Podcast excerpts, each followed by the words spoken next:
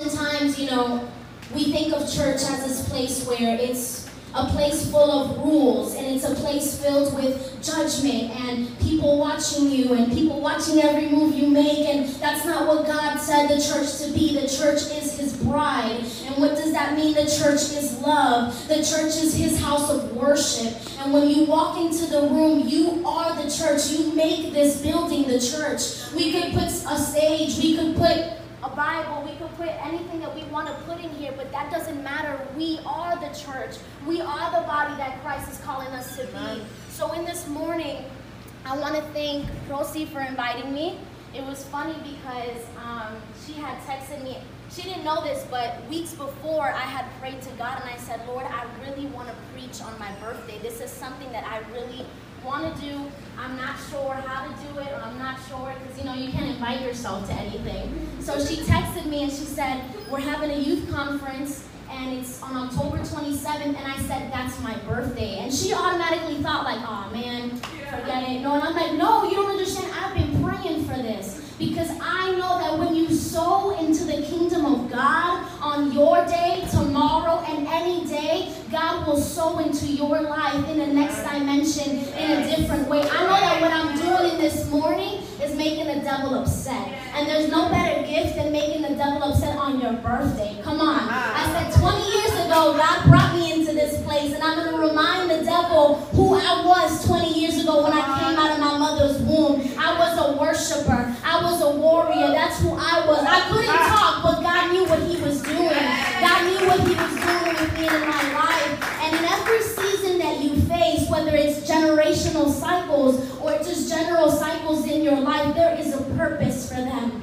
And what I want to talk to you about in this morning is generational cycles. And when they gave me this topic, not gonna lie, that's a really hard topic to talk about. Why? Because generational cycles are different for everybody. Why? Because this comes from years of what your family did years ago and who you are personally. This is not a cycle that your neighbor could go through with you. This is a cycle that you're going to go through by yourself. And what you do in your youth will determine what your kids, kids, kids, kids will do in their youth. Why? Because I believe that God visits the fourth generation. That's what his word says. And if I'm praising him today, I believe that my fourth generation is going to praise him even louder. Why? Because we are sowing into the kingdom of God. When you minister, when you give your life to God, there is nothing better. Let me tell you something. When you dedicate your youth to God, it's such a beautiful feeling. Why? Because God knows that you have a lot of time on your hands right now, like she said.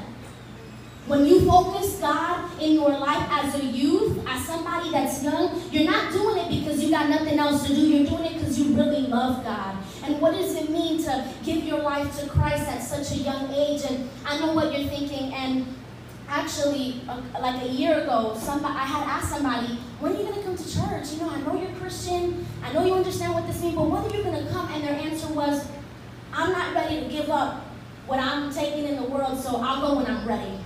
And let me tell you something, there's never going to be a time when you're ready to surrender every single cycle in your life. There's never going to be a time, you're never going to be ready. If you keep telling yourself, I'll do it tomorrow, I'll pray tomorrow, I'll start the fast tomorrow, I'll start worshiping Him tomorrow, tomorrow will never come.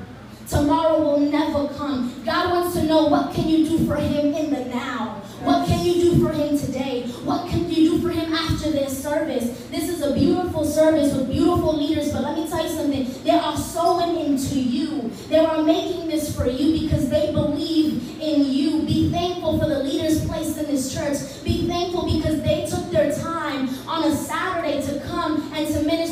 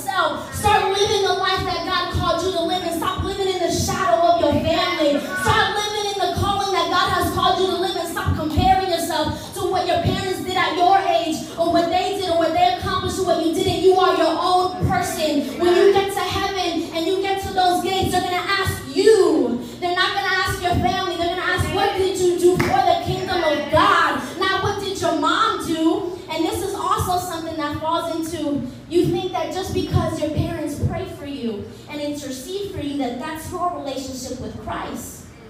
Then we think, well, how do the people in the world get blessed? Why? They're under spiritual covering. You don't know if their parents are praying for them. You don't know if their families are praying for them. Does anybody here have cousins that are not in Christ? And you pray for them, right? Because they're your family. They're covered under your umbrella. They're covered under your umbrella of grace. But that's not their relationship with Christ. It may be going good for you, but if you don't align God in your purpose, if you don't align God in the front door of your house, let me tell you something. You're going to wake up one day, you're going to realize what went missing. You're going to wake up and say, What don't I have? Why do I feel empty? Why do I feel like I've wasted so much time and I've wasted my youth and I've wasted everything? Why? Because you didn't allow God to be placed first in your life. When you bring God in the first place, He brings order. And what happens when He brings order? Everything fall into place. Even the bad things begin to work for your good. Why? Because that's the God we serve. It doesn't matter what you're facing, it doesn't matter what your family is facing. Stay strong. Stay strong because seasons are temporary. Seasons come and go. Tomorrow you're happy, the next day you're sad. The next day you're here, the next day you're there. Seasons come and go. Never determine your outcome by just a single day. Never let an hour of your time affect your attitude during the day. Because let me tell you something. If the devil sees that the little things tick you off, that the little things set you off, that the little things make you upset, he's going to keep pushing you and pushing you. And let me say something. If your weakness is being insecure, and you show the devil that you are insecure when it comes to certain comments, those comments will begin to come around a lot quicker and a lot more. Why? Because you let the devil know what was my weakness.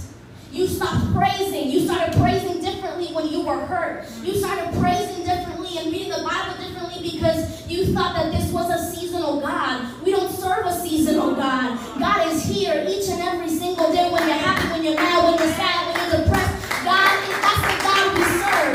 That's the God we serve. God is not a seasonal God and He's not a generational God either. Let me tell you something. The generation before you could have messed up. But God believes. God believes in second chances. Don't think that just because something went wrong in your family that you can't start it over. That you can't start a new beginning. That you can't be the fresh start of your family. And I don't know what you guys are facing. I don't know it. And I don't know if your family's perfectly fine. No family's perfect. But you know what I mean? Everything is going well, whatever. But let me tell you something. You need God to rename you in this morning. You need Him to rename you. Stop going by what the devil is calling you. Stop going by what fear is calling you. Stop going by what depression is calling you. Depression doesn't know my name. Depression doesn't know my name. Depression can't call me because I can't answer. Why? Because I'm too busy serving God. Sadness cannot answer. Disease cannot call me. Why? Because I know who I serve and I know who I'm praying to each and every single day. Stop answering to spirits and things that are not of God. Stop answering to emotions that you know don't come from God. Stop answering, says God, and only answer to the name that I'm renaming you in this morning. And that is a conqueror. That is a warrior. That is who you are going to be from this day and out. I don't want to hear any more of, oh man, you know, I believe in God, but I don't know. Everything is, I don't know. I don't know what to do. I don't know how to go about this situation.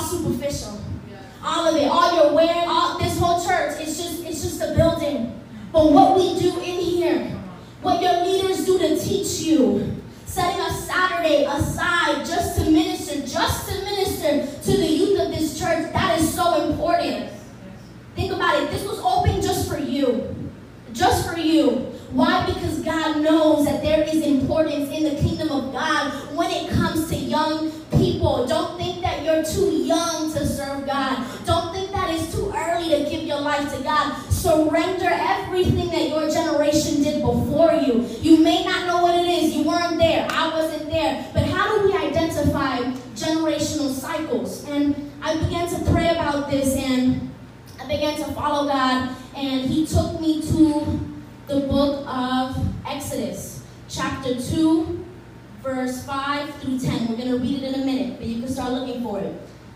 He began to show me what a generational curse was, what a generational cycle was. And I said, Well, God, how do we identify that?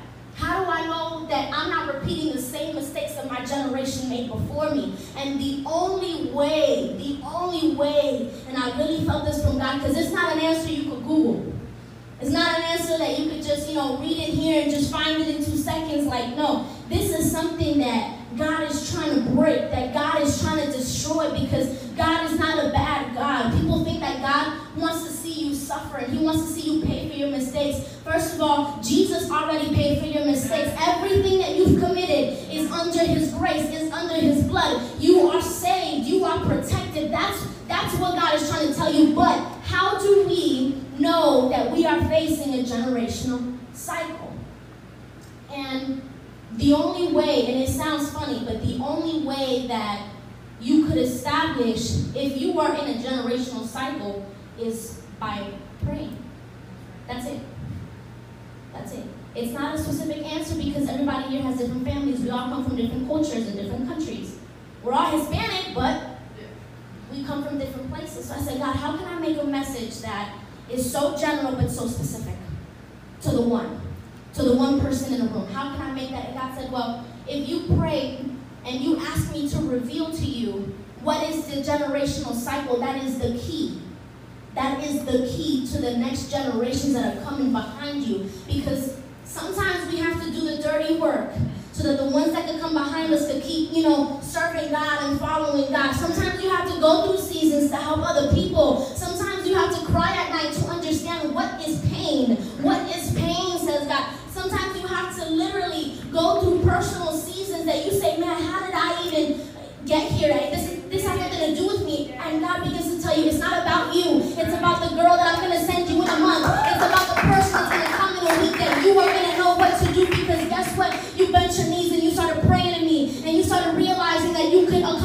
nothing without my glory. You could accomplish nothing without my presence. And as I stand before you today, I am a testimony of God using me in a season to bless other people, in a season I didn't know I was going to get to, but God began to use me. And I told God, if I have to do it again, I'll do it all over again because I know that when I come and I serve God, I have a testimony of who I am. I have a testimony for my generations. And my generation won't go through what I went through because I already broke it. I broke it in the name of Jesus. Why? Why? And each generation does that. You never know what the generation before you liberated you from. You never know that. And we begin to think, oh man, they're so bad. You know, I'm so good. Look how I'm serving God so young. Yes. Oh my God, Lord. But you never know what your generation before you liberated you from. You'll never know. You'll never know. Each generation has a season. Each generation goes through their own type of movement with God, and it's important. I don't like when people say, you know, we used to be you know, so on fire for God. We used to be, and we used to be, and it's like, hold on. Just because there's not a lot of movement going on doesn't mean that he's not working. Just because there's not multitudes in a certain place doesn't mean he's not working. God is just ministering And we have to be okay with that. Because if we keep living in what used to happen and how we used to serve, we're never going to get there. Why? Because it already passed. That's what worked for that generation. That's what worked for that purpose and those people in that season. But just because there's not a lot of movement in a place, just because the numbers are small, just because it's a small place does not mean God is not present. Like you said, I have found God in the personal, being by myself faster than I found God in the personal, being a lot quicker to enter into God's presence when it's one-on-one time when everybody in the room is praising and is, and is in one accord and is not looking around and seeing what's happening and, and you know and, and I'm I'm at fault for that too. I'm so fast to whip out my phone and, and post everything. Why? Because I I love sharing. We share a lot in this day and age. We retweet funny stuff, we share memes, we share all these things, and it's so cool. But when it comes to Christ, are you sharing him the same way that you would share a selfie? Hmm. Would you share him the same way that you would share your new outfit? Would you do it? A year ago, I dedicated my Instagram to God. And it sounds funny, but I had to do it for myself. And I said, I don't care about the likes. I don't care about who unfollows me. I don't care about who follows me or who's liking my stuff. I'm going to post your word each and every single day that I have to. I'm going to post you on my story. I'm going to post you on my Instagram. I'm going to make another Instagram just dedicated to predicas. I they those worship. I'm just letting you know. That's my second Instagram. But I dedicated it to God. God because I said, okay, this generation, what is important? Back then, Instagram didn't even exist, it didn't matter, but they were also tied to different things. This generation, what are we tied to? What people think about us. If we post, guess what? Nobody posts what they're going through, guys. They post the best things. That one picture you see, it took 400 pictures. So 400 pictures, two different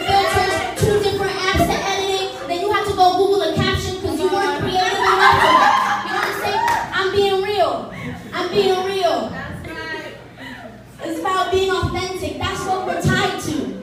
Does anybody do the little dots and then push the hashtags? I have been trying to do that for the longest time. And I don't know if you guys notice when I post, I always edit the post because I'm trying to fix the little dots to look so aesthetic. And you know, it's just it's just so terrible. It's terrible. It's terrible. But in the little, in what this generation cares about, you know, I see a lot of people trying to reach out to this generation in ways that we don't respond.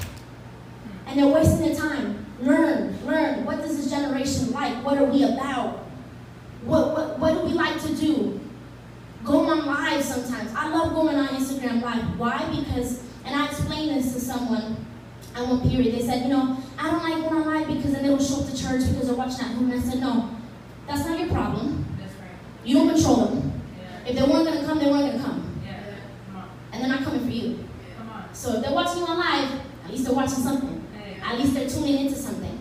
Right? At least they're paying attention to what you're doing. That that's what's important. It's never about me. It's not about how many people that show up. It's not about how many people watch or comment on my stuff. I know who I serve, and I don't care if I get one like tomorrow. I'm gonna post this. I'm gonna post who I serve. Why? Because numbers don't give me anything. Nobody can give me anything. God is the one who blesses me. God is the one who keeps me safe. I'd rather be on bad terms with everybody than be on bad terms with Christ. Why? Because I do not care about what people have to say about what I believe in. Come on. And honestly, you people to Christ being bold about what you believe in and being so confident. Because people love that. People say, oh my gosh, why are you so confident? What what is this? Why are you so, you know, able to read the word and, and, and talk about it? Why are you so proud of this? What is, is there something to be proud about? I was like, yeah, there's a lot to be proud about. It's the whole Bible, come on. But you need more people to Christ, being authentic and being real to who you are, not trying to live a double life. Because let me tell you something, the other life will cheat you out of the life of Christ. Then you'll wonder why you ended up there. I can tell you. And if is anybody here in high school? High school, high school, high school, high school. I'm so glad I got that. But guys, high school. A lot of times people live double lives in high school because I get it. I understand it. You go to school Monday through Friday, they see you more than your parents do. They see you more than your church people do. You have more to live up to them than you have to live up to yourself. Because you know the truth, but they don't. You know the truth about yourself, but they don't understand you. So what are you doing Monday through Friday? Trying to prove who you are through your Instagram, through your Snapchat, through through what you go through in school and, and you know who you dating. That's what you're trying to do. And I'm not here to tell you that. I'm not here to bash you on it. I understand you. We all lived it. We all lived it. To stand up here and tell you that I don't understand what you're going through is a lie. Because I understand what you went through Monday through Friday. But let me tell you something. Don't wait. Don't wait until after you graduate to fully commit to this. on. Come on. Because you're going to need them all these years. Yep. Yep. Does anybody still talk to their high school friends? They don't even matter, guys. They don't even matter. I prom- Like, they do matter, but not to the extent that you think. Not to the extent that you think, like, oh my God. No, sometimes your friends are your friends because you see them Monday to Friday, Yeah, that's true. right? So it's kind of like, I see you every day, you're my friend, this, this, and that. But the church people stay in your life forever. Yeah. And I have a testimony that your church people stay in your life forever. They have known you. They know that you are rooted in His Word. They understand you better than the world could. Because why? They have Jesus. They have Jesus. So, I prolonged this.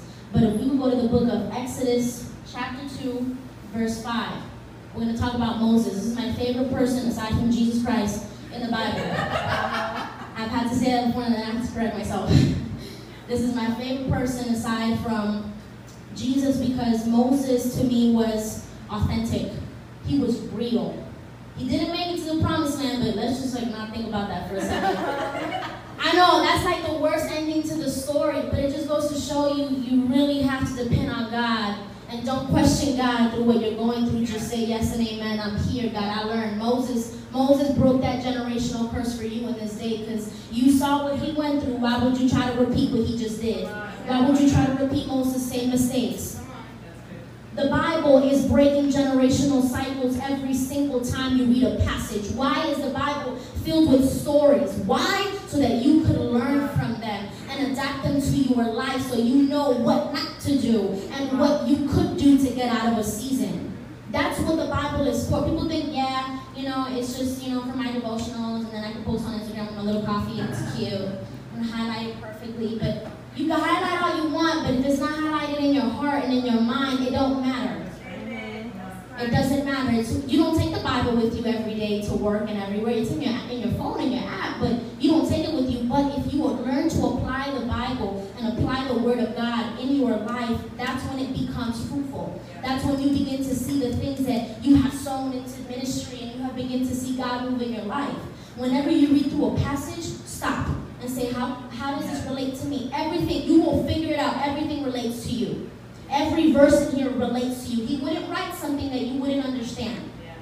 Everybody has a way of reading the Bible. Personally, me, I always I told God I want to laugh when I read this because I love reading things, and I've come to know the Bible is very extra, very unnecessary. Like it's just like you read passages, like, did you really have to say that, God? Did you really have to kill him off? You know, I love it because this is how I identify myself with the Bible. It's extra, and I'm extra. So I love it because I feel like God understands me when I'm reading this because like, yeah, I would have done it too. I would have killed them off too.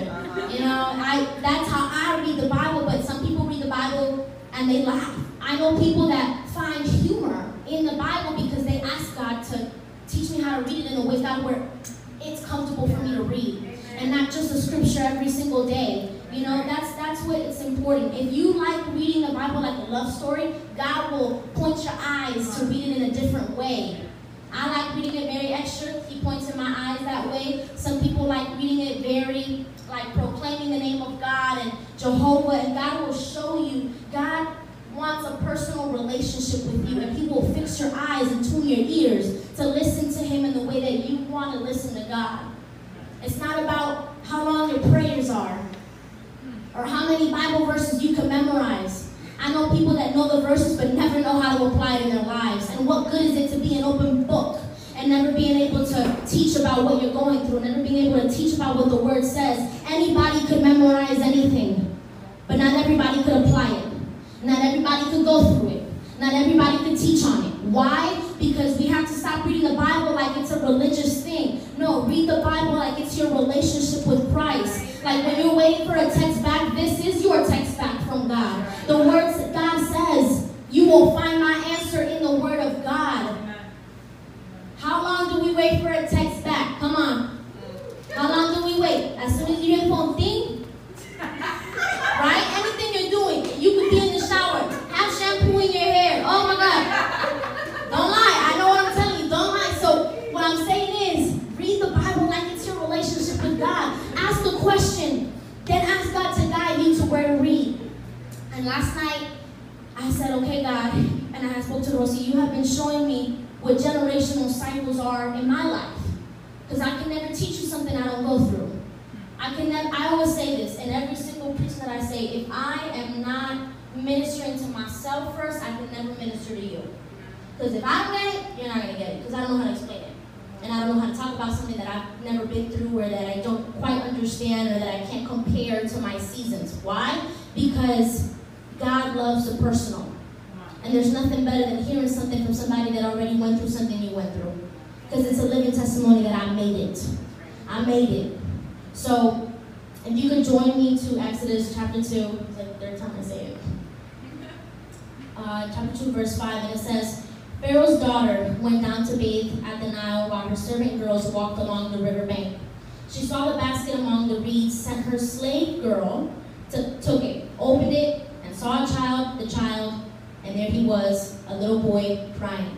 She felt sorry for him and said, This is one of the Hebrew boys. Notice how she already generalized who he was by how he looked. Because you don't know. And oftentimes people do that to you. They generalize you by how you look. And say, oh, that's one of the church girls. Oh, do she go to church? Know.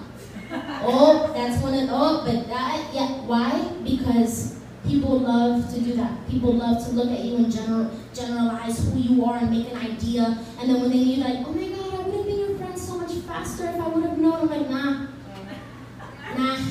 Because God didn't reveal to you who I was when you did, so you ain't gonna come now, you know? But I'm saying, like, when she said this is one of the Hebrew boys, I said, man, God, she generalized him.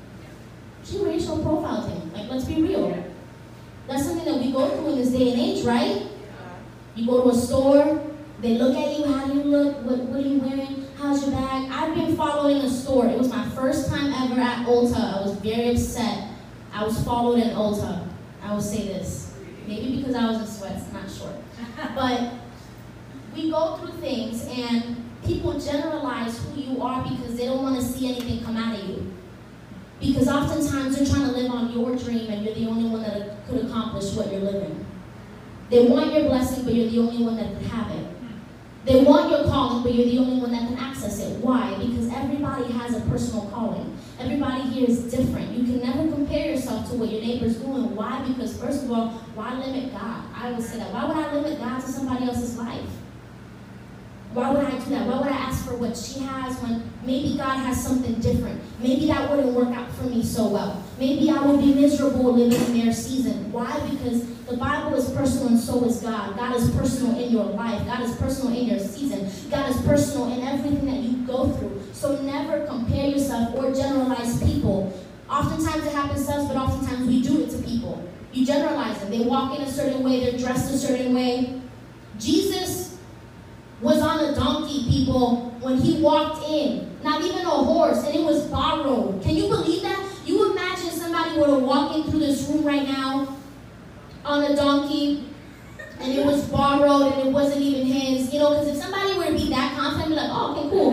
But then, like, it's not even yours. Like, where did you, you know, like, you can't even vouch for it because it's not yours. But they could have generalized the Messiah. They could have generalized Jesus. And what did Jesus do? He flipped the tables on them and he died for them. He died for those that accused him. He died for those that hated him. He died for everyone. The man that was carried in on a donkey, that was borrowed. Think about it. Jesus was so humble and never generalized people. They used to ask him, why are you hanging out with such and such? Why are you going to their house? Why are you? And Jesus was like, I'm here for. That's who Jesus was. And I'm not telling you to be Jesus, but it's okay to admire Jesus and say, man, I want to be like that.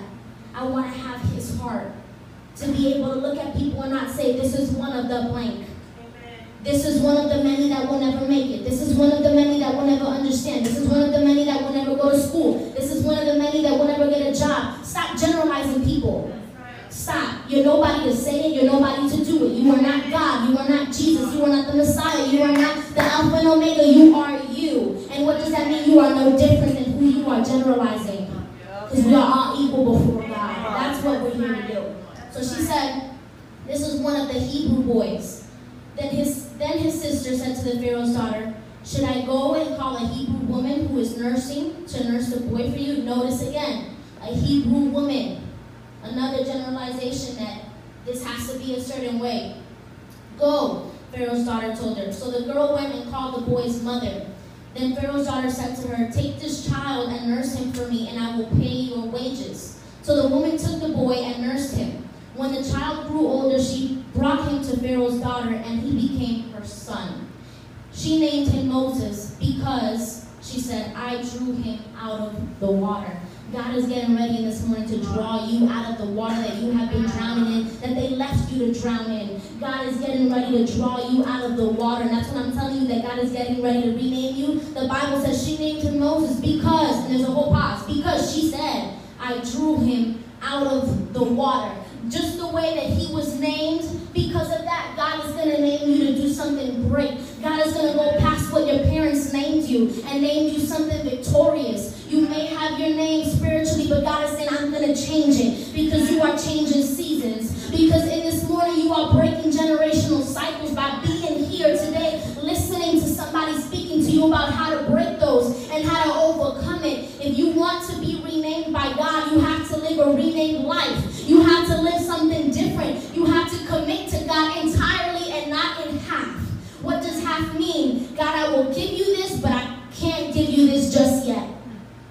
When you surrender everything you love to God and everything you cannot stand, God will make such a beautiful pair of both of them. Why? Because there is nobody better than to call you by your name than Jesus Christ. There is nobody better than to love you than Jesus Christ. So I do not care about what your generation went through. I do not care about what they say about you, that you'll never go to college, that you'll never get a job, that you'll never be educated. I do not care about what they say. Stop answering to people that are not calling you by your spiritual name. Stop answering to people who don't know your season. Stop answering to people who judge you. Stop answering to it. Oftentimes we let that come into our lives because we allow it to happen.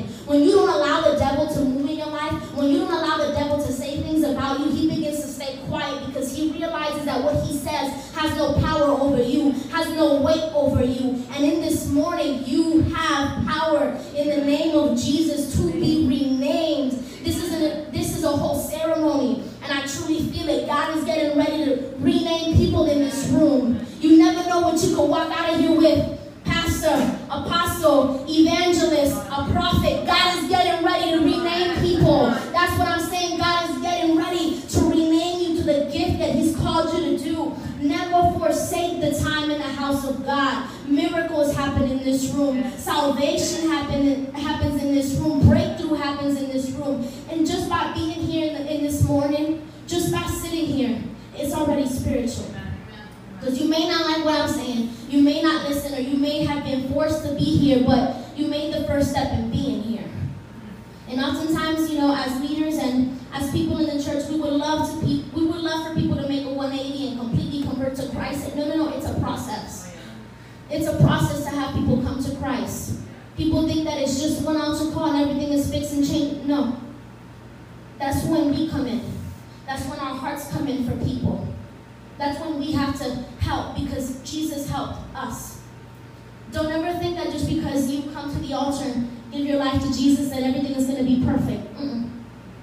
Because God has to still replace you and remove you and replace you and remove you to get you to where you need to be. And oftentimes those seasons and those roads are very dirty and they're very long and, and God is trying to work with you and God is trying to move you. But don't think that just because you commit your life to Christ that everything is going to be perfect. That your addiction is just going to go away magically. No. Oftentimes, I, I, I really don't like when people say that and they, they say, well, if you pray about it, what happens when somebody's been praying for years and, and they still have the same addiction? What is your answer? Pray differently? What is your answer to them?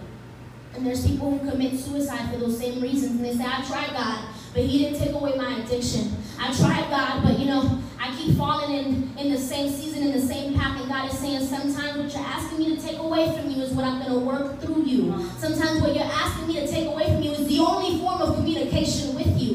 Why? Because you talk to God when you need something. What would happen if God gave it to you? Would you still talk to Him? Would you still call on God? So oftentimes the things you're facing, God is saying, I really want to bless you. I really want to give you this. I want to open this door for you. But if I open it, you will think that it was on your own. And you won't talk to me anymore because you got what you wanted. Learn how to serve God in the good and the bad. Learn how to ask God for things every day. That's important. He's our King. He's our God. What's His is mine. I declare it and I receive it in the name of Jesus. What's His is mine. That is mine. My blessings are mine. Nobody can take that away from me. But here's the thing when I don't get them, what happens? Does my prayers fall short? Do I come to church late because, you know, oh my gosh, whatever, God? No. God is such a great God, and He's our Father. And when God is your Father, God wants to spoil you. And we don't hear that too often. God wants to spoil you. He wants to give you everything. God wants to literally have you and just place everything in your hands. But here's the thing. You have to show him your faithfulness. You have to show God, Lord, if you bless me, if you don't, I'm still going to serve you and I'm not going to pray to you for anything. I'm just going to serve you. Have you ever had a prayer where you're just thanking Him? Not asking for anything, just thank Him. Thank Him for what you don't see. Thank Him for your degree already. Thank Him for that new car. Thank Him for your new clothes. Thank Him for everything that He still hasn't given you. Praise Him in advance. Why? Because you are setting up the foundation to be properly sown. You are setting up the foundation. Never miss the preparation before the blessing. Never do that oftentimes find yourself with a blessing that you asked for, but you don't know how to take care of it. You don't know how to take care of it, and we lose them, and then we say, God, you know, you gave it to me, but I didn't prepare. And oftentimes God will do that just to show you, mm you need me. You need me. You need me in your life. You need me in all that you do. And in order to conquer what your generation never conquered in my name, you have to give up your name and be renamed by Jesus Christ. And I'm not saying it in the literal term where we're called Rosie and tomorrow you're going to be called Melissa. It's, it's, it's not like that. It's a spiritual thing. Your name will still be your name, people. Your name will still be your name, but spiritually, what you begin to answer to will be your new name. Walk in the walk with God. And cover your ears whenever the enemy tries to talk to you. And he talks loud. The enemy talks really loud. It's not a little whisper, no. It's really loud. And oftentimes you pray it away and it keeps coming back. Why? Not because you give attention to it, but because you have to start speaking life to it. When you speak life to something dead, it either leaves or it wakes up. One of the two. When you begin to speak life into your generation, it's going to wake up. And it's going to do what God has called it to do. So in this morning, we could get to our feet. We can rise to our feet and begin to pray to God and ask God to rename us in this morning and rename us in this evening.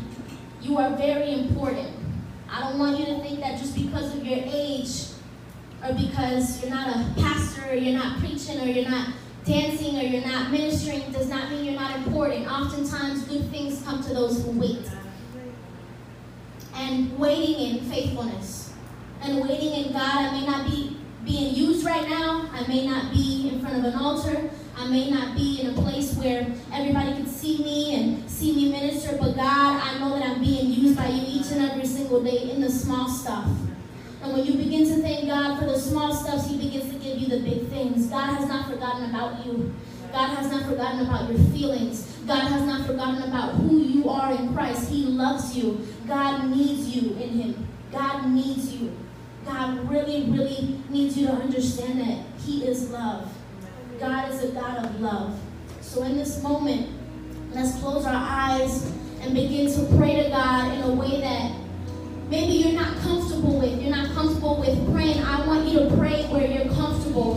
Whether that's with your eyes closed, whether that's with your knees bent, whatever it is, begin to pray for God and begin to ask Him to rename you. Lord, in this moment, Father, we pray for this generation, Father. We pray, God, for all that you're doing in them. We thank you, God, in advance, Father, for who they are, God. We thank you, God, because we know that you are in their lives. We thank you because your blood covers them. We thank you, God, because you are going to begin to do great things, Father God.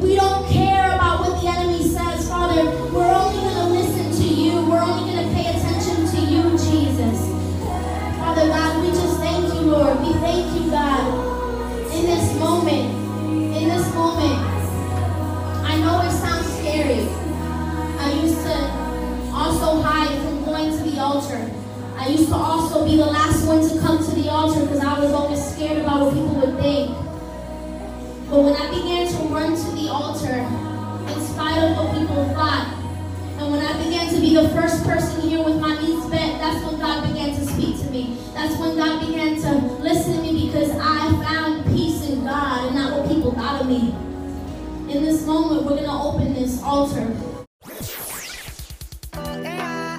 Si lo que buscas es promoción, creo que encontraste el lugar indicado. Publicidad. RadioUNT.net.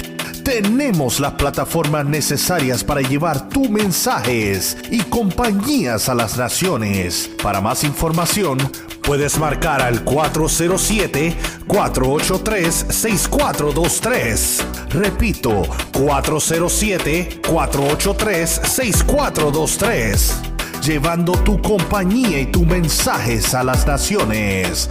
Publicidad Radio UNT. Somos diferentes. Worldwide. 407-483-6423.